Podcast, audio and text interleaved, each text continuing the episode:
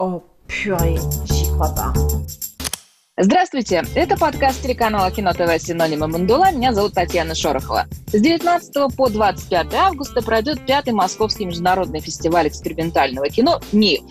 Площадками станут Музей «Гараж», кинотеатр «Иллюзион», Москино «Звезда», Москино «Факел» и Москино «Музеон».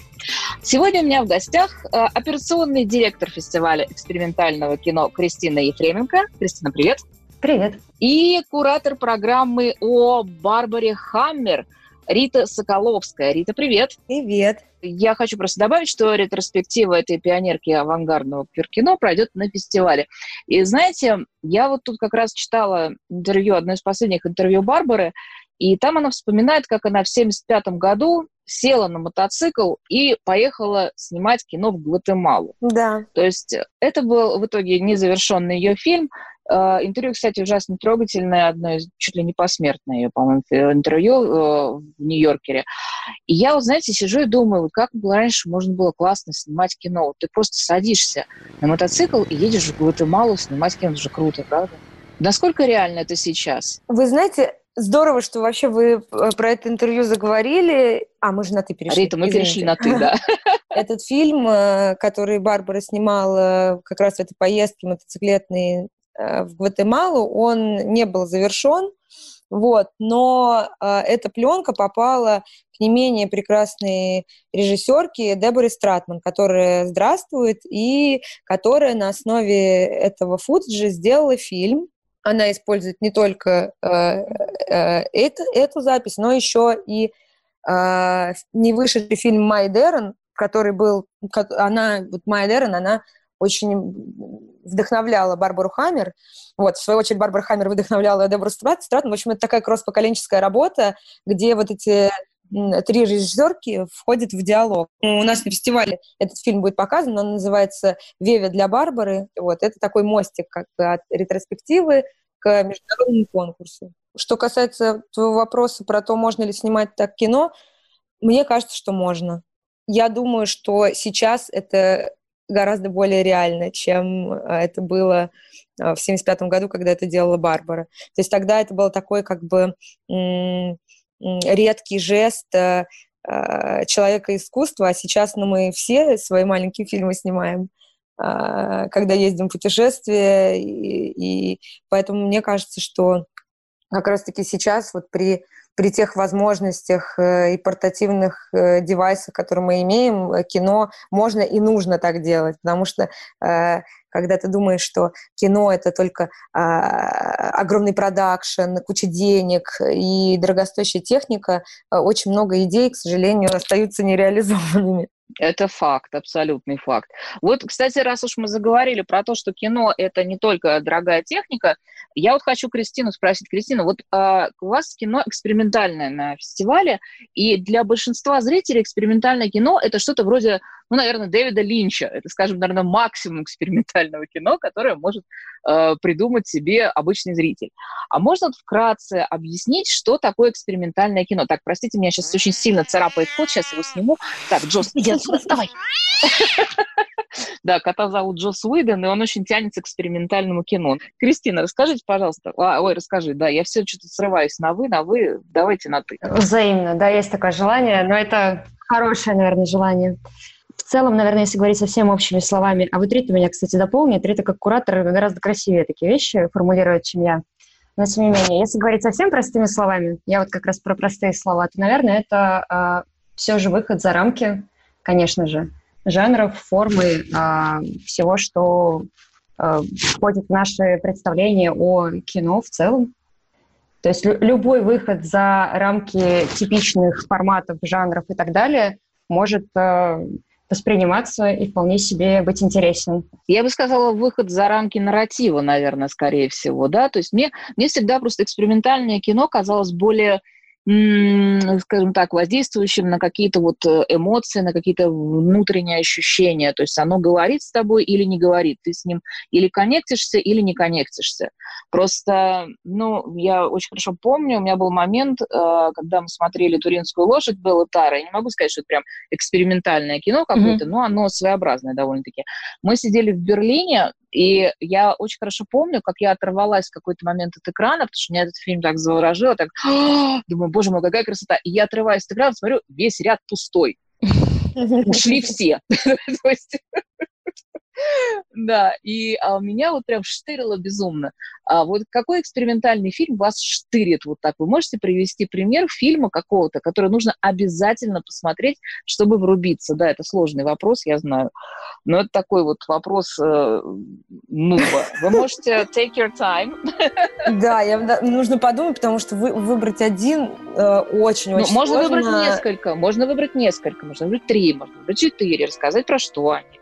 Потому что, вот, ну, я, я думаю, что это важно, потому что если мы уже говорим про экспериментальное кино, почему бы не привести хороший пример? Да, э, конечно, э, очень сложно, потому что э, я делаю не только ретроспективные показы, я также с моими коллегами, с Вовой Надеиным, мы собираем международный конкурс на фестивале и российский конкурс. Вот, поэтому то есть какое-то безумное количество фильмов через нас проходит.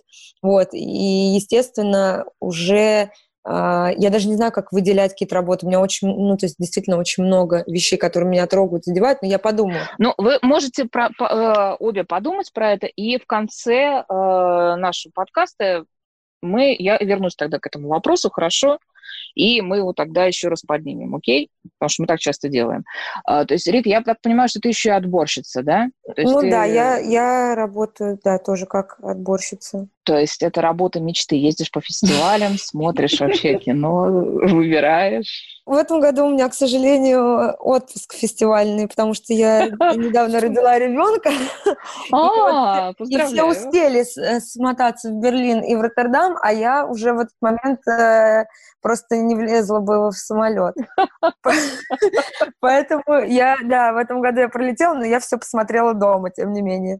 Вот, но это, конечно, немножко по-другому, но, а, но все равно.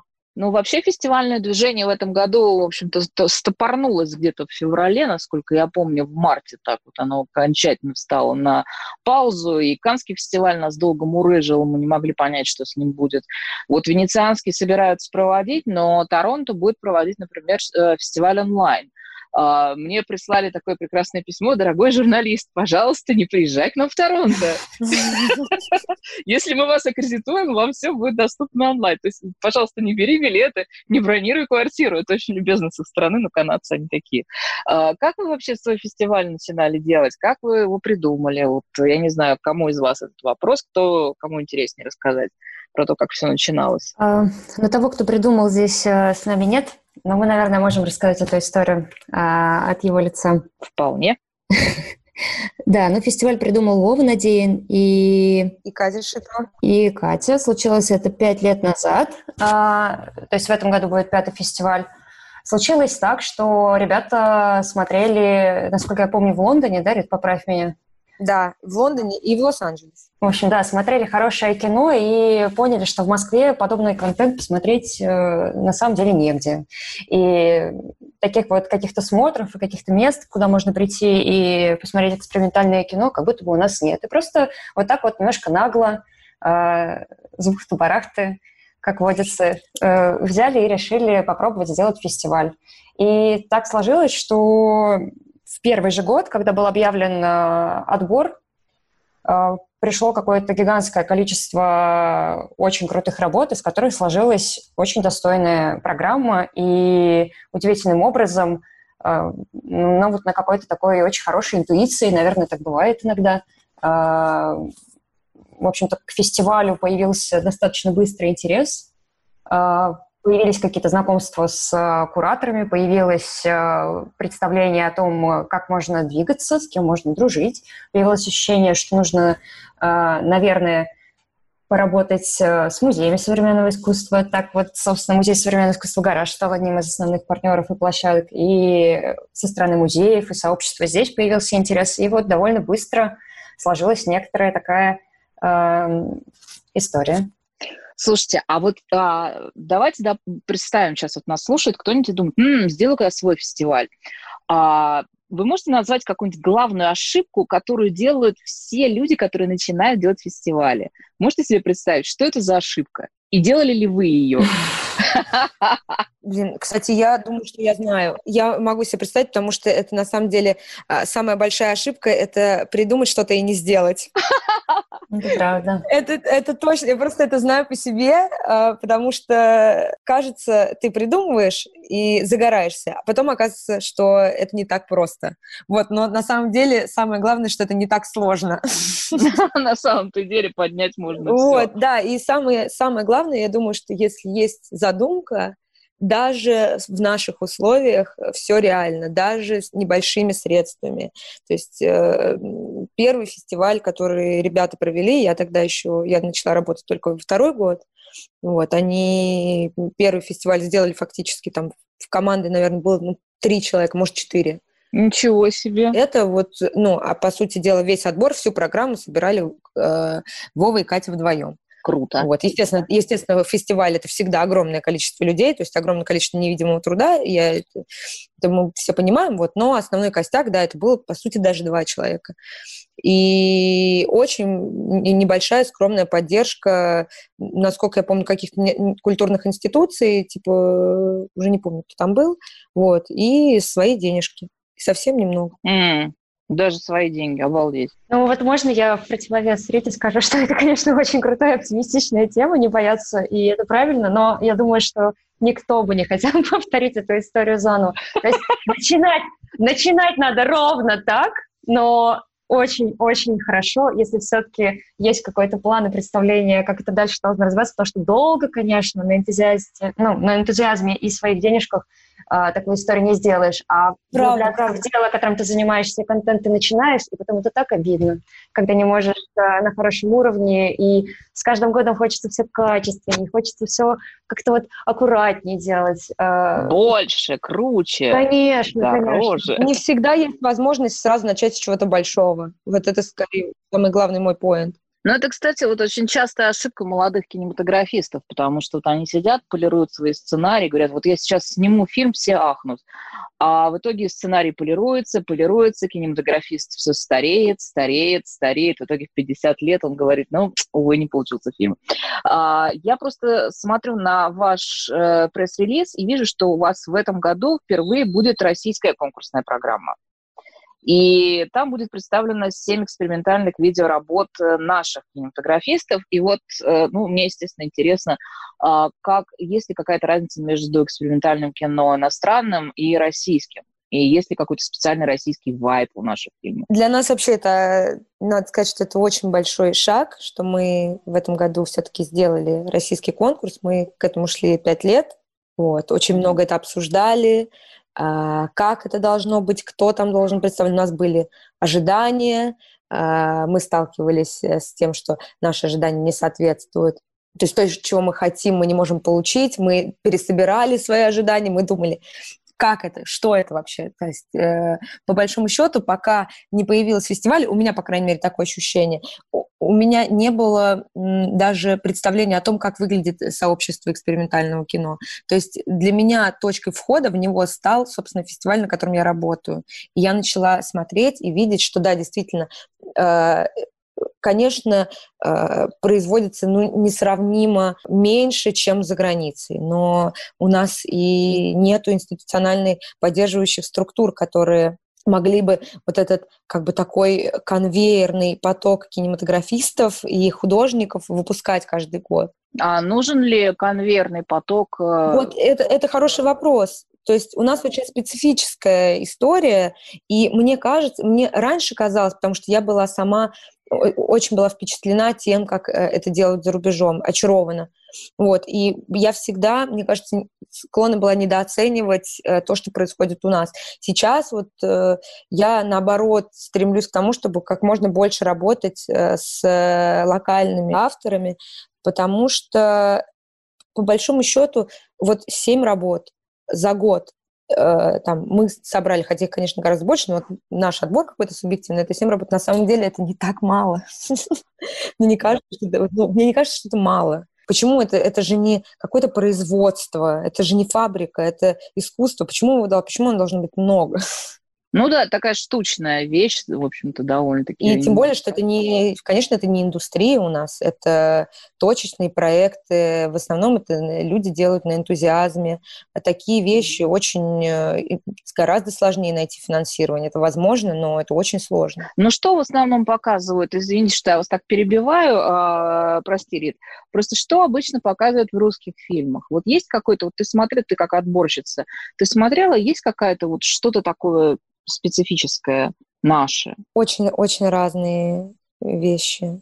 А, раньше, раньше казалось, что вот есть тема, это а, такая хтоническая Русь. Mm-hmm. Мистика, такая там, да, мамлеевщина, как, например, Миша Максимова.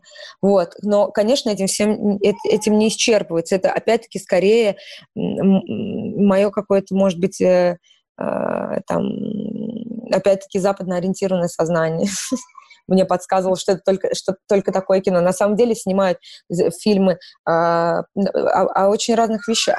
И, то есть и личные какие-то там истории, и более экспериментальные философские работы. И, и хтонь тоже есть. Хтонь есть, отлично. Ну, без нее никуда не денешься. Ну да, жизнь такая. Смотрите, я вот сейчас, опять-таки, я вернулась к Барбаре Хаммер, потому что меня, конечно, поскольку я ничего о ней не знала, пока мне не сказали, что мы с вами будем разговаривать, я начала смотреть. Я, к сожалению, не могу знать все, как и это логично, я живу в основном в мире такого более коммерческого кино. Но меня поразило то, что она стала снимать после 30. То есть она не то, что там, не знаю, там с молодости, да, с кинокамеры, как обычно это делает. То есть она начала открывать в себе, как я поняла, а, возможность снимать только уже будучи совершенно взрослой женщиной. Более того, она была замужем за мужчиной, она в какой-то момент э, резко его бросила и, в общем, уехала, э, подалась э, экспериментировать. И была одной из первых, по-моему... А стала лесбиянкой. Да, стала первой открытой лесбиянкой, которая снимала кино. И в Америке, по-моему, еще в 70-х тоже, да? Я не ошибаюсь? Рита, поправляй меня. Да, да, да, да, да, да. правильно, все правильно. А, а, вот. И, в общем, меня, что меня еще поразило, конечно, это вот а, то, что я успела прочитать, это какая-то вот воля этой женщины, то есть она какая-то несгибаемая, то, что она 13 лет боролась с раком, она хотела полностью то есть она боролась за эвтаназию, то есть она хотела уйти сама. Это просто для меня человек, который готов к эвтаназии, мне кажется, это какая-то невероятная сила воли должна быть.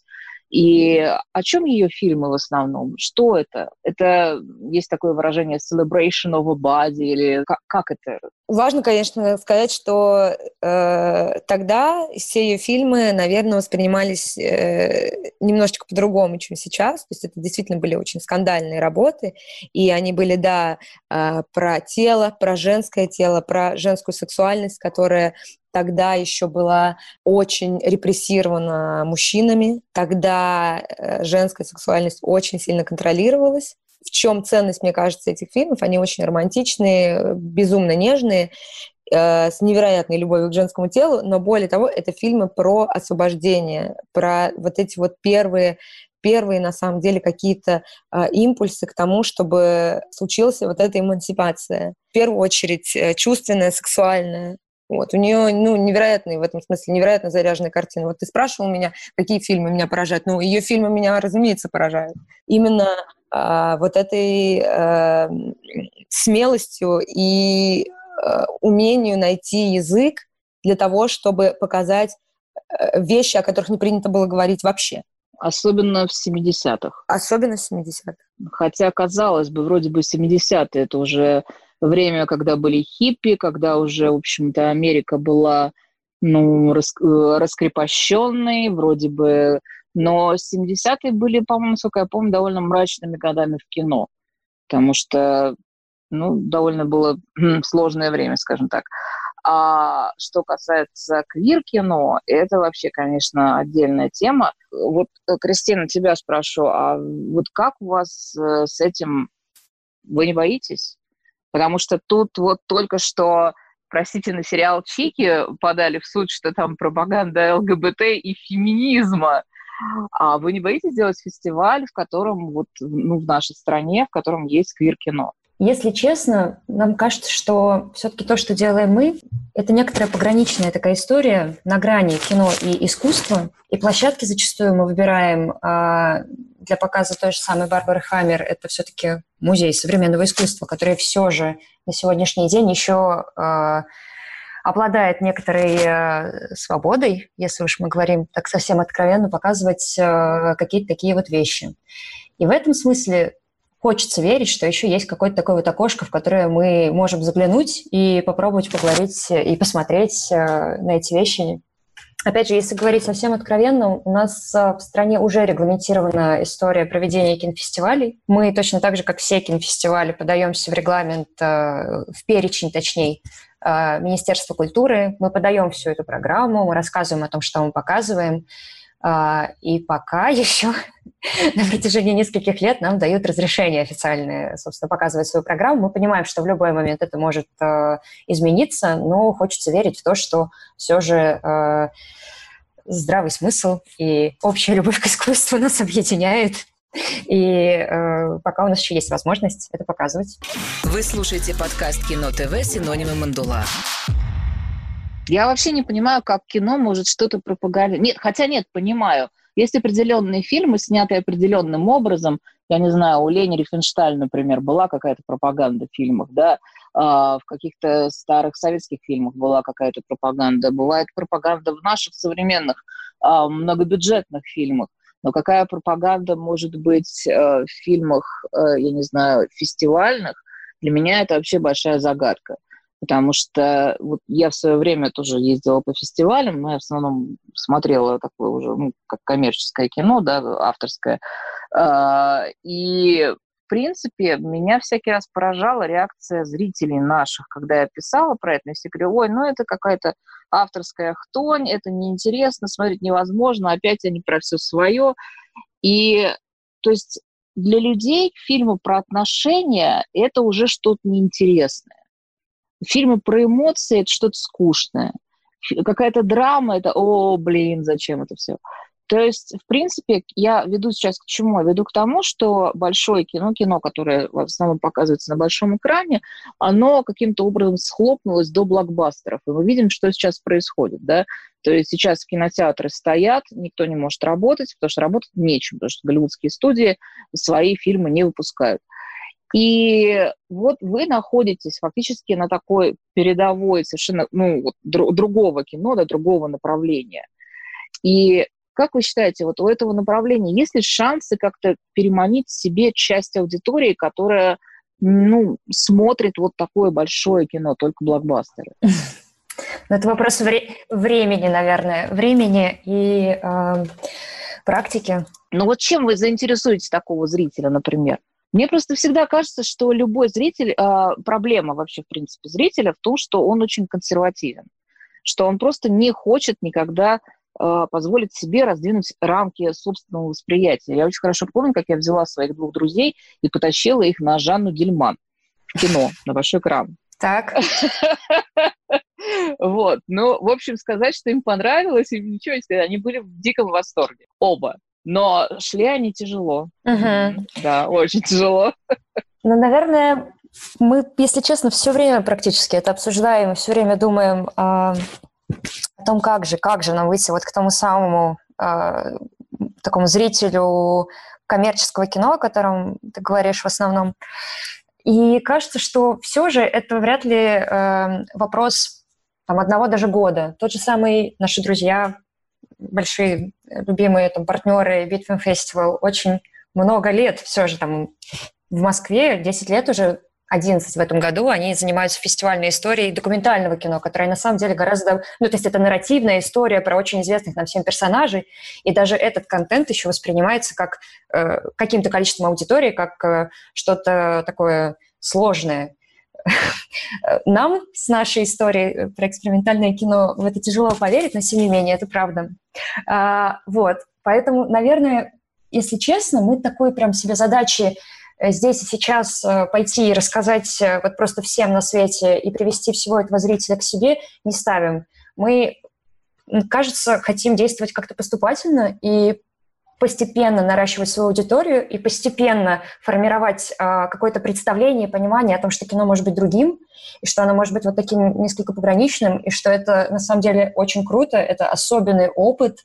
Э, может быть, да, может быть, он действительно доступен не каждому, но это классно, и кажется, что нужно э, сначала заходить к тем, что, что мы и делаем людям, которые уже интересуются искусством, уже находятся где-то рядышком с нами, но еще, допустим, не видели э, такого кино. Потом вот в этом году мы впервые вышли на сеть городских кинотеатров и работаем с Мускино, которые на самом деле э, не так давно тоже начали заниматься авторским кино и заходят на эту территорию, но постепенно у них тоже появляется такая аудитория, которая интересуется тем, к чему мы близки. И как-то вот так вот по чуть-чуть. То есть на первый зал октября мы, конечно же, об этом мечтаем, но пока не претендуем. Но хочется верить, что когда нам будет 10 лет или 11, эта аудитория уже потихонечку соберется. Хотя, кстати, в целом, мы к этому действительно идем, потому что вот на первом фестивале, который мы только что вспоминали пять лет назад на открытии, а, было всего человек 300-400, да, насколько я помню? Примерно так, да. То есть это уже было круто, это было круто. Вау, фестиваль как бы только организовался, его делают ребята, которых никто не знает, да, это вообще совершенно непонятная какая-то история, что, какое экспериментальное кино, слово экспериментальное, такое пугающее, а, и уже как бы было хорошо. Но в последние несколько лет мы делали открытие в Доме кино, потому что на самом деле очень любим э, аутентичные места тоже в том числе, и Дом кино, нам кажется, вполне себе классной и крутой площадкой для того, чтобы как раз-таки делать открытие фестиваля экспериментального кино, и мы там собирали э, тысячные залы, и это как раз костяк нашей аудитории, которая вот сформировалась за эти годы. И кажется, что это нормальный подход такой вот. То есть у вас уже есть своя аудитория, и вам, расширя... вам ее только надо расширить немного. Ну, хочется в это верить, да. Мы, мы ее видим и лиц знаем. Вы, кстати, когда говорите про дом кино, у меня сразу всплывает свой дом кино. Я же в Петербурге живу. У нас тут свой дом кино, у нас тут с фестивалем немножко проблематично. У нас экспериментальное кино я обычно вижу в лучшем случае в в каких-нибудь программах «Послание к человеку». Uh-huh, у нас uh-huh. есть такой фестиваль. Совершенно прекрасно. Вот. Но да, да, да. И, в принципе, вот у нас здесь как-то такая, ну, довольно сонная публика, ее очень сложно на какие-то фестивали э, растормошить и заставить куда-то ходить. Это, в общем, отдельная проблема вечная. Но, в принципе, вот я заметила, что у вас в Москве, у вас постоянно какая-то движуха, то есть у вас постоянно что-то происходит, у вас все время какие-то фестивали. Но вот сейчас а, вот вы будете с 19 по 25 августа, вы надеетесь, что Uh, все будет нормально, то есть uh, как вот меня все время пугает uh, долбанный коронавирус, как бы так помягче сказать. Uh, скажите своим посетителям, что все будет в порядке. Как, как вы будете, да? Как вы будете обеспечивать безопасность, вот все вот связано с этим? Как и все, тоже очень волнуемся. На самом деле очень много разговариваем с кинотеатрами по этому поводу. И все на самом деле в индустрии, я думаю, и в Петербурге, и в Москве, и вообще по всей стране так или иначе этим озабочены. И все обсуждают одно и то же. Конечно же, будет э, урезано очень сильное количество мест на всех площадках. На самом деле, должна сказать, что все очень ответственно, кстати, относятся к этому. Никаких вообще даже близко попыток там заработать больше денег, продать больше билетов и так далее, ничего подобного. Разработана какая-то система, про то, что ты покупаешь билет, вокруг тебя бронируются места, создается дистанция. Естественно, все уже давно приучены, и хочется верить, что в помещениях э, так и будет ходить в масках, все уже давно приучены абсолютно везде пользоваться. Это у вас в Москве приучены. У нас тут что-то как-то не очень. Ну, кажется, что уже все немножко от этого подустали, но понимание хотя бы выработалось. Но еще, кстати, хороший выход, и, и этому мы радуемся, что все-таки мы проходим летом, и несколько, ну, основные площадки э, фестиваля будет, конечно же, летние открытые, где все обдувается.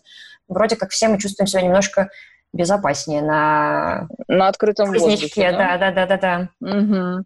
Ну, это, конечно, здорово. Я помню, когда-то у меня есть совершенно адский опыт просмотра кино э, на кинофестивале в Тромсе, который проводится в феврале.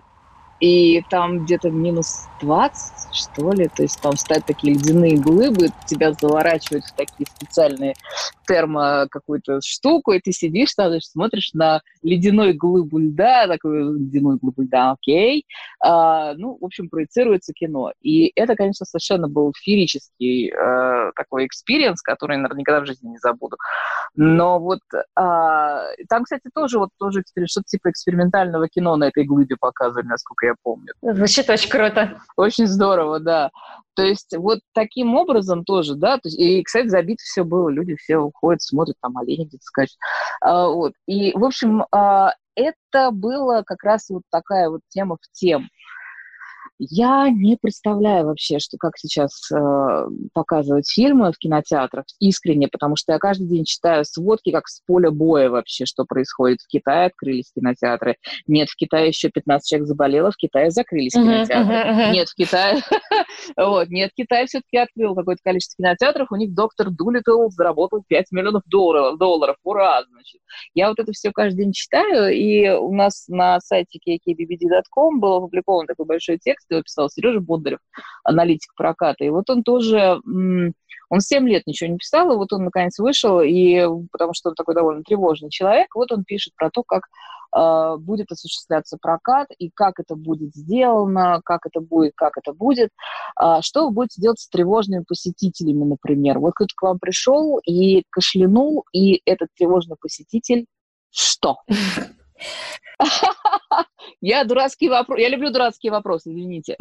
Ну, кстати, хочется сказать просто по поводу в целом настроения и тревожности. Конечно же, это есть. Не то, чтобы мы, в общем, наивно считаем, что все закончилось. Вообще нет ни разу. Ужасно страшно. Э, каждый день все меняется. То кинотеатры открываются, то не открываются.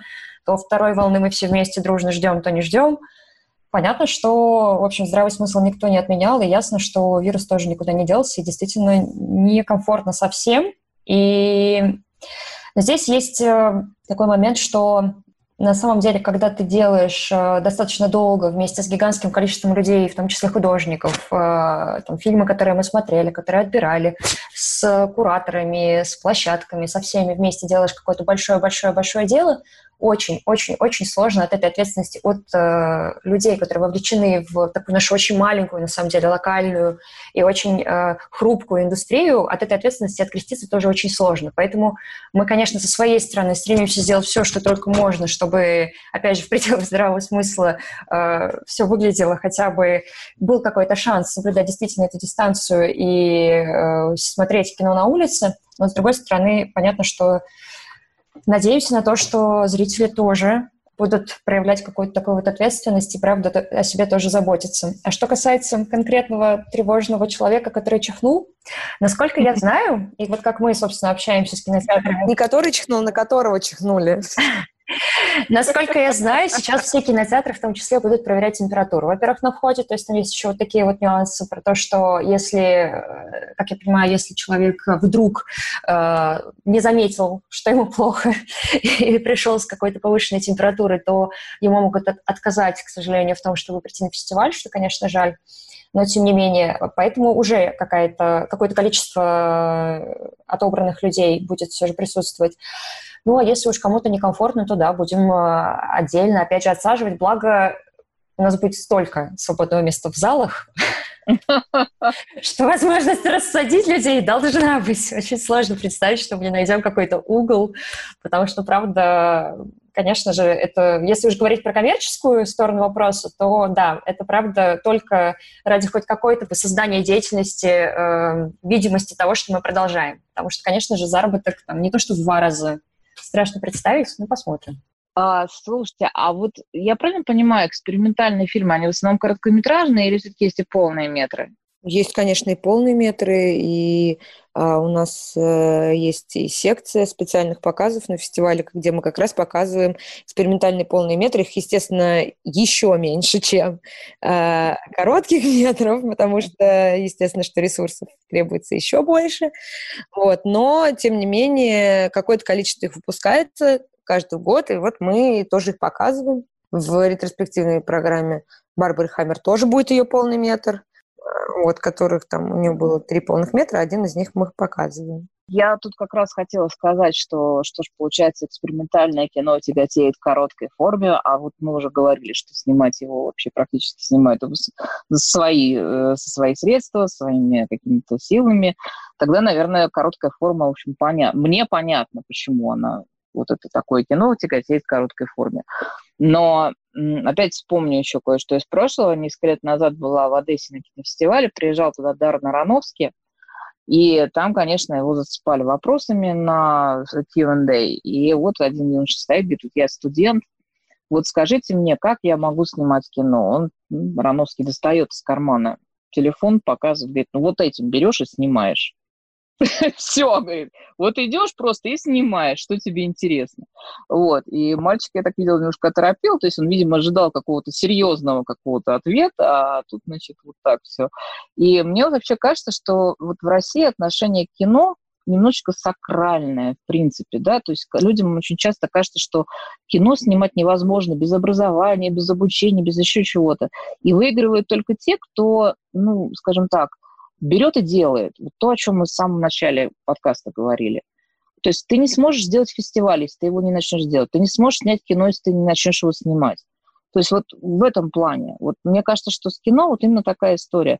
А уж с, экспериментальным кино, вот тут вообще, по-моему, такая свобода. Твори, что выдумывай, пробуй, называется. Да, но чем больше свободы, тем страшнее, как мы знаем. Поэтому, не знаю, кстати, я, я знаю несколько примеров даже полнометражных фильмов, которые были сняты на телефон, Угу. Но просто у нас действительно огромный пиетет к кинематографу. Это там связано тоже с, э, мне кажется, с историей советского кино и вообще с э, как бы историей культуры российской. Угу вот как чему-то. То есть у нас же совсем недавно э, появилось современное искусство в том виде, в котором э, оно представлено на Западе. Угу. В России, в смысле, в да? В России, да, у нас. Угу. Э, угу. Вот. И это э, вот такому свободному как бы жесту, э, э, без поддержки институций, без поддержки государства, импульсу, который идет как бы снизу, а не сверху. Он, это очень,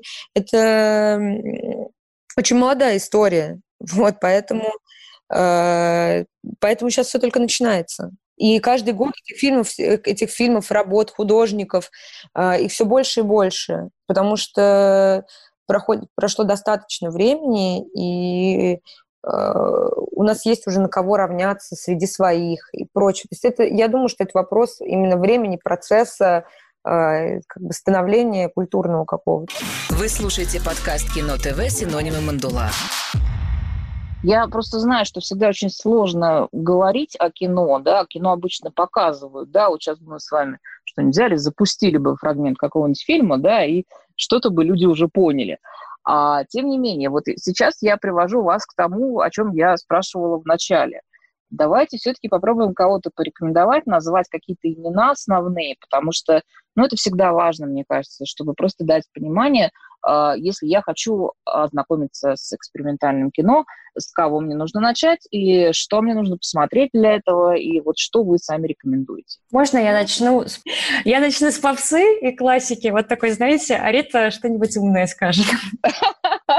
Мне кажется, в любой непонятной ситуации надо начинать, э, в общем, с того, что мы все слышали и боялись, типа Тарковского, Криса Маркера а, и так далее. Какого-нибудь Апичатпонга версии Такула посмотреть. Это очень красивые, медитативные, классные, атмосферные в общем, работы. И...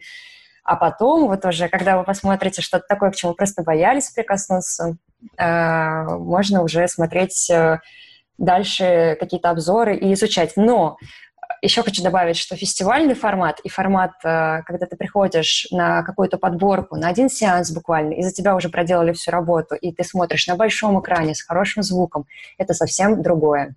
И ни один э, фильм, ни классический, ни там, не знаю, современный, который сколько бы тебе не посоветовали, и как бы ты к этому не подготовился, не будет э, смотреться на экране ноутбука так, как э, эту историю можно воспринять, когда ты сидишь в зале, когда темно, и ты полностью погружаешься и ты не отвлекаешься на телефон, как бы тебе не хотелось, потому что у тебя еще мозг не привык э, смотреть, например, не нарративную историю, и здесь ты преодолеваешь себя, и это дико круто. И когда ты вдруг через 15 минут э, находишь себя в том, что ты как бы поймал какое-то настроение, какой-то вайб, тебе очень нравится то, что ты видишь на экране, у тебя вообще совершенно внезапные какие-то ощущения. Вот это, мне кажется, то, что я бы посоветовала, в общем-то, идти на фестиваль. Кристин, под каждым словом подпишусь. Ну, ты можешь назвать пару каких-то умных фамилий? Мне кажется, это прикольно. Нет, конечно, да нет, могу, могу. Слушай, тут, да, просто дело в том, что я сейчас э, думала о том, как вообще можно то есть можно ли просто с... Советовать? Спрыгнуть со скалы, как бы в это во все. Мне кажется, что да, при том, что э, я, например, знаю очень много людей, которые входили вообще во всю историю, начиная с абстрактных фильмов. И мне кажется, что это очень интересная точка входа, потому что нам все равно знакома абстрактная живопись, так или иначе. То есть это как, как, какая-то часть искусства, с которой мы э, так или иначе взаимодействуем. Ну, то есть понятно, что можно относиться по-разному, можно говорить, что это не искусство, можно говорить все что угодно, вот, но э, абстрактное кино, оно очень часто зрелищное. Это действительно э, очень красиво. И если есть возможность это увидеть на большом экране, то это можно сделать и нужно, мне кажется, потому что это апелляция как э, к самому, как бы вот к чувственному, к эффективному.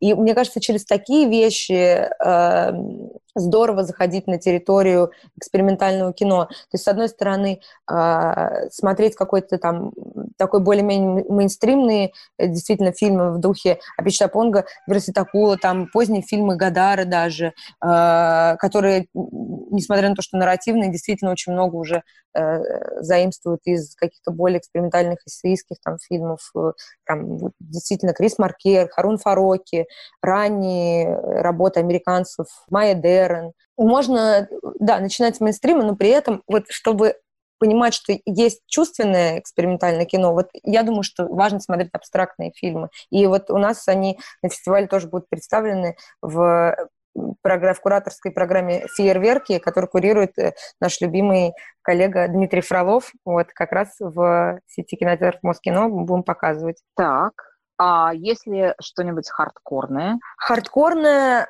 смотреть в международном конкурсе 100%, если, если говорить про наш фестиваль, то есть то, что доступно. Uh-huh. Вот, потому что я крайне рекомендую, присоединяюсь к Кристине, какие-то вещи лучше к, к ним прийти кинозал. Собственно, весь международный конкурс будет проходить в музее «Гараж» на гигантском, фантастически красивом экране, в очень красивом павильоне, который будет стоять всего месяц. Мне кажется, все обязаны дойти до него.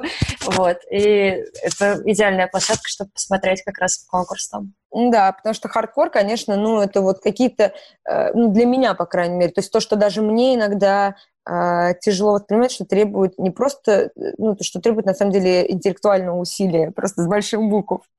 Вот. И да, конечно, здесь очень здорово посмотреть это на большом экране. Но вот в основном это работы, которые стоят на каком-то стыке между э, кино и современным искусством, между... То есть это в основном очень такие как бы глубоко укорененные в теории э, высказывания, там, философские высказывания какие-то, которые вот обличены в визуальную форму, но при этом там, мы показываем, например, уже несколько лет подряд мы показываем фильмы лауреата премии Тернера Лоуренса Абухамдана. Он очень политический художник. Он говорит очень много о, о травме войны, он говорит очень много о э, травме колониализма и прочих вещах. Вот. И uh-huh. это действительно, ну, можно сказать, наверное, что это хардкор, если я правильно понимаю, что ты имеешь в виду. Вот. Ну да, это требует вот как бы такого внимания, настройки и готовности вот какие-то более сложные вещи, наверное, воспринимать. У меня есть дурацкая история про Печатпона Верситакула. Я прям обязана вам ее рассказать. А, я впервые поехала на Канский фестиваль в 2010 году. И поскольку я понятия не имела, что такое Канский фестиваль, я туда очень легко оделась. Мне казалось, что это, ну, Канны же, это же легко, все, здорово. Вот. Оказалось, что там дико холодно в залах, и через несколько дней я адски заболела. У меня температура была под 40.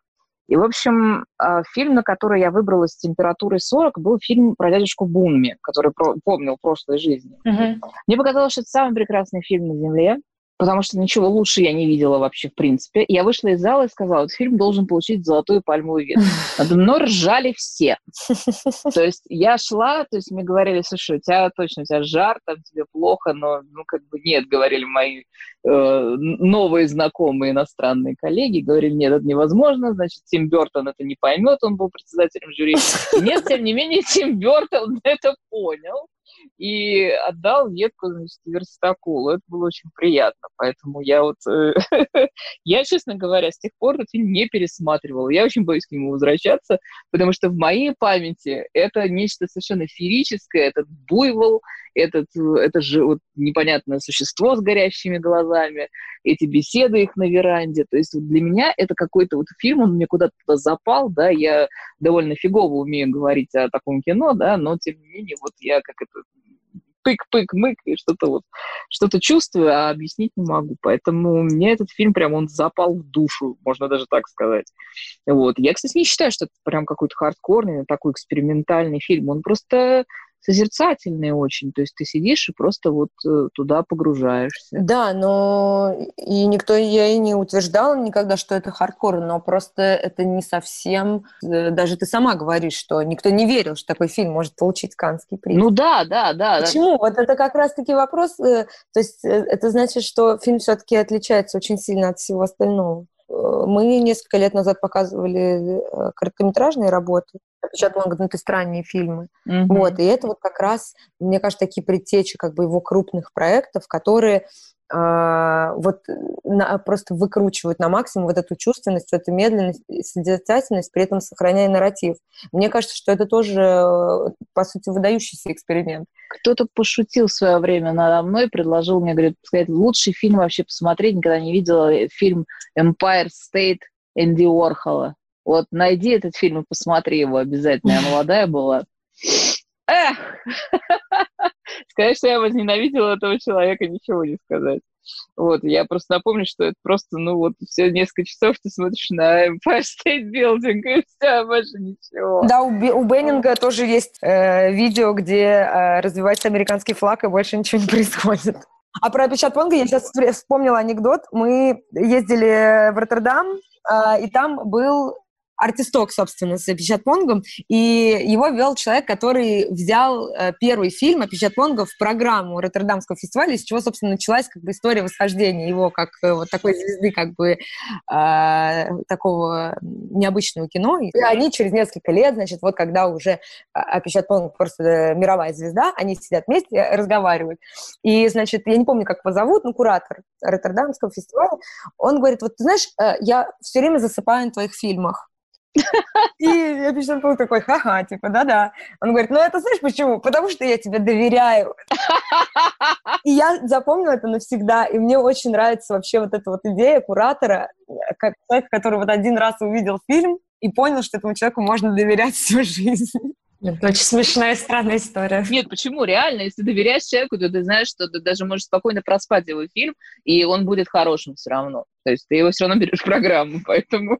Вот у нас есть несколько таких авторов, которых мы, вот которым мы доверяем. На которых вы спите? Да-да-да, которым, которым я доверяю, по крайней мере. Я все время сплю в кино. Ой, слушайте, я не буду хвастаться, я в кинотеатрах тоже иногда засыпаю, так что тут, тут по-моему, мы все в этом плане фестивальной истории. Это утренний храп на показах в Торонто, это прям нечто. Да, в Берлине тоже особенно это любят. Ой, да, да, везде любят. В Берлин, о, боже мой, утренний храп в Берлине, господи, боже мой. Да, но вот я думаю, что на этой ноте прекрасной э, мы вскрапнем и И э, пригласим еще раз всех москвичей с 19 по 25 августа посетить пятый Московский международный фестиваль экспериментального кино. Так, еще раз напомню площадки. Музей «Гараж», кинотеатры «Иллюзион», Москино «Звезда», Москино «Факел» и Москино «Музеон». Все правильно, девушки? Да. Еще дополню только будут показы российского конкурса в прекрасном пространстве «Рихтер». Вот. А, мы сегодня говорили с операционным директором а, фестиваля экспериментального кино Кристиной Ефременко. Кристина, спасибо. Взаимно спасибо, Таня. И куратором программы о Барбаре Хаммер Ритой Соколовской. Рита, спасибо, что пришла тоже. Спасибо огромное, Таня. Да, спасибо большое, очень было интересно. Пойду что-нибудь посмотрю, найду, если погуглю и поищу что-нибудь экспериментальное. Здорово.